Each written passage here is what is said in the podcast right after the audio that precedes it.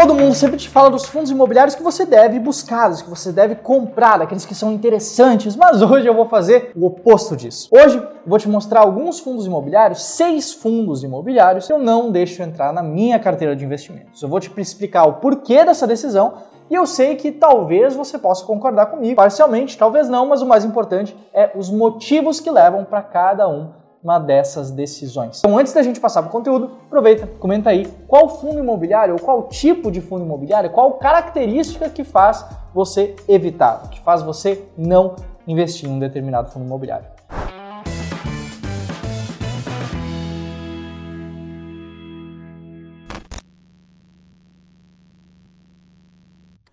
Antes de mais nada, um disclaimer. Esse vídeo aqui, ele não é para falar mal de algum fundo imobiliário específico, de alguma gestora específica, ou até mesmo ofender a forma que alguém vai usar para investir nesse mercado. O que eu quero aqui, na verdade, é te mostrar os fundos imobiliários dos quais eu não invisto com base no meu método. Você não precisa fazer igual, mas eu espero que você entenda os meus motivos e entenda que você também precisa ter motivos que te guiem na sua jornada enquanto investidor.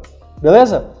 Bom, se você ainda não me conhece, muito prazer, meu nome é José e o primeiro fundo imobiliário que eu vou te mencionar aqui nesse vídeo é o RBVO11. Se você me acompanha aqui há um pouco mais de tempo, você sabe que eu não invisto em fundos imobiliários com pouca liquidez. E eu faço isso porque eu não compro nenhum fundo imobiliário esperando ficar com ele na carteira para sempre. Eventualmente vai haver um momento de vender esse fundo.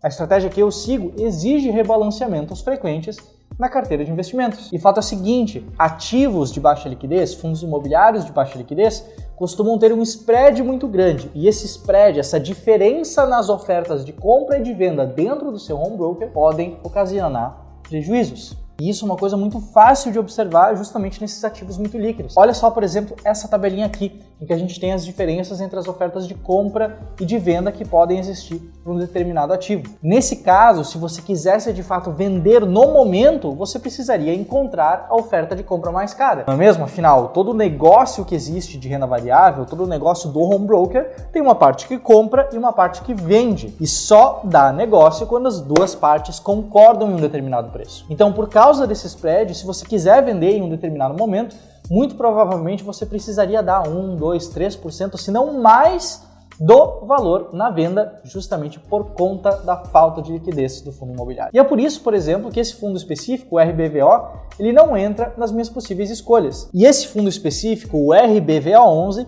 ele é um fundo de papel de prazo determinado e o prazo já está chegando quase no fim. Geralmente, esses fundos com prazo determinado eles tendem a diminuir a liquidez conforme se aproximam da sua data de vencimento final, na data em que o fundo vai deixar de existir. Por causa disso, Hoje, esse, um fundo de papel, ele tem aproximadamente R$ 2.500 de liquidez média diária, R$ 2.485,43. Isso significa que, por exemplo, se você quiser investir 5 mil reais nesse fundo, você vai ter que levar dois dias para fazer essa operação, justamente porque não tem gente suficiente negociando esse ativo.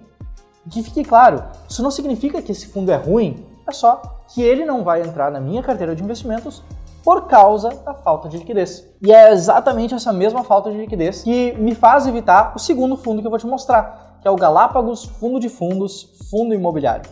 Esse, como o próprio nome já diz, é um fundo de fundos, ele investe em outros fundos imobiliários. Então, comprando uma cota desse fundo, você automaticamente já está exposto a vários outros fundos diferentes. Atualmente, se a gente for analisar por alguma ferramenta gratuita, por exemplo, como é o caso do Status Invest, que está aparecendo aqui na tela, a gente vê que tem uma liquidez média diária de apenas 38 mil reais. Esse é um valor muito, muito, muito baixo para a liquidez de um ativo. Por isso, esse fundo especificamente não entra na minha carteira de investimentos. E além do fato do filtro de liquidez, eu tenho também um outro filtro exclusivo que exclui fundos imobiliários dessa amostra, que é o fato de que eu não invisto em fundos de incorporação ou de desenvolvimento imobiliário.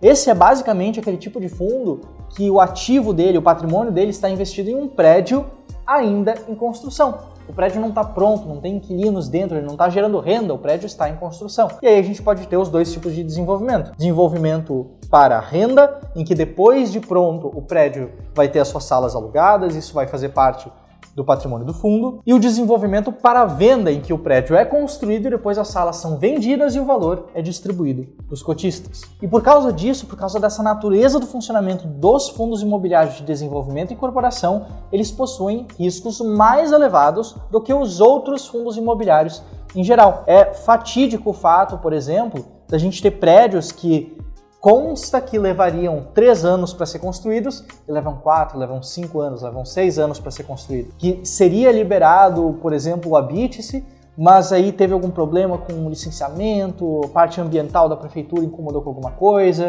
ou o plano diretor da cidade incomodou com alguma coisa. Enfim, isso tudo são riscos que existem no desenvolvimento dos imóveis. São riscos muitas vezes imprevisíveis e, de novo, o investidor não precisa correr esses riscos, ele tem outras oportunidades. E eu digo tudo isso aqui para falar que o terceiro fundo imobiliário que você está no vídeo aqui de hoje é o Hectare Desenvolvimento Student Housing, o HCST11.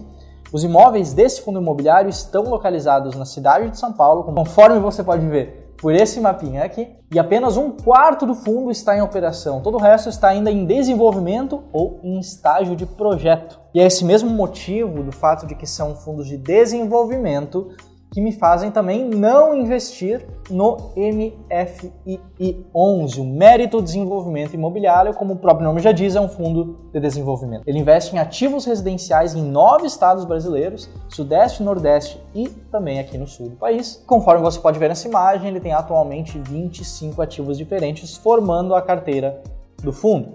Os fundos de desenvolvimento e incorporação, eles oferecem um maior potencial de retorno, mas esse maior potencial vem junto de um maior risco. É por causa disso que eu não invisto nesse tipo de fundo. E essa altura do vídeo, talvez você já tenha percebido que ter uma estratégia, ter critérios claros na hora de selecionar os ativos, é o que me dá clareza de fato na hora de investir, na hora de escolher onde investir o dinheiro. E são justamente esses critérios claros que a gente vai apresentar em um evento daqui a alguns dias.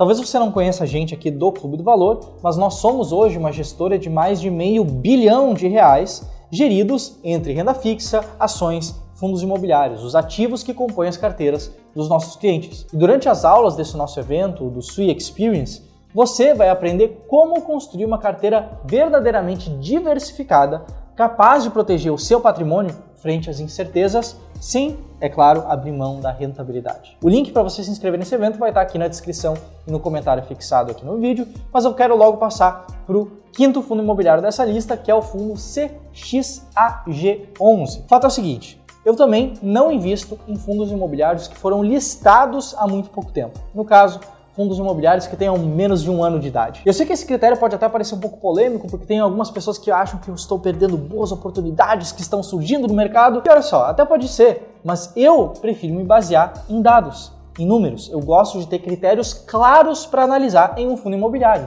E tem alguns critérios que simplesmente não é possível analisar em um fundo muito novo. Liquidez, por exemplo, não se sabe qual é a liquidez de um ativo antes dele ser lançado a estabilidade dos rendimentos, se ele paga rendimentos de forma estável ou não, isso não se sabe antes de nós termos o fundo imobiliário listado há algum tempo para a gente conseguir, de fato, analisar essas questões. Em resumo, um fundo imobiliário que surgiu agora ou há poucos meses, simplesmente a gente não tem dados confiáveis suficientes para serem avaliados em uma estratégia sólida. E aí vem a pergunta: pô, eu posso posso estar perdendo alguma boa oportunidade por isso? Eu até posso, mas eu prefiro ser fiel à minha estratégia. E é por isso que eu não invisto no fundo que eu citei, no Fundo de Investimento Imobiliário Caixa Agência, CXAG11. Esse fundo especificamente investe em 38 prédios que são agências bancárias, agências da Caixa Econômica Federal nos estados do Rio Grande do Sul, São Paulo, Minas Gerais e Rio de Janeiro. E é por esse mesmo motivo de recência que eu não invisto também no Suno Recebíveis Imobiliários Fundo de Investimento Imobiliário, o SNCI11. Esse fundo é um fundo de recebíveis imobiliários, é um fundo de papel. Investe 95% do seu patrimônio em títulos de renda fixa atrelados ao mercado imobiliário. E como você pode ver por esse gráfico de pizza aqui, a maior parte desses títulos estão atrelados a indicadores de inflação aqui no país, como o IPCA e como o IGPM. E sim, eu sei, está tendo cada vez mais novos fundos imobiliários na Bolsa de Valores aqui do Brasil. É o mercado em pleno desenvolvimento. A gente pode ver, por exemplo, pelo boletim FI, que a B3, a bolsa aqui, divulga mensalmente, uma coisa realmente muito grande. Olha só o crescimento que a gente teve nos últimos tempos. E vários desses fundos podem ser interessantes sim e provavelmente vão entrar na minha estratégia daqui a algum tempo. Mas por enquanto, eles não entram justamente por não ter dados suficientes para analisar eles. Não é porque eu citei algum fundo imobiliário aqui ao longo desse vídeo que esse fundo imobiliário é ruim, que ele não presta, que não seria bom você investir nele. O fato é que eu citei os critérios que eu uso na hora de selecionar os ativos e eu citei também os motivos que explicam esses critérios. Eu não invisto em fundos de desenvolvimento por serem mais arriscados, não invisto em fundos de baixa liquidez por causa dos problemas de spread que podem acontecer dentro deles e não invisto em fundos recentes por não ter dados suficientes. Nada impede, por exemplo, desse último fundo que eu citei, do fundo da Suno, dele eventualmente estar bem colocado na minha estratégia. O fato do fundo ser bom ou não não foi levado em consideração aqui. O que eu levei em consideração foram apenas os meus critérios claros e eu espero que você também tenha critérios claros na hora de investir. Bom, se você quer saber um pouco mais sobre estratégias de investimento, sobre como investir em diferentes classes de ativos, como montar uma carteira bem diversificada sem abrir mão da lucratividade, Dá uma olhada no link aqui na descrição, dá uma olhada no comentário fixado e te inscreve para a Sui Experience. Meu nome é José e eu te vejo aqui no canal do Clube do Valor no próximo vídeo sobre fundos imobiliários. Um abraço, até mais, tchau, tchau!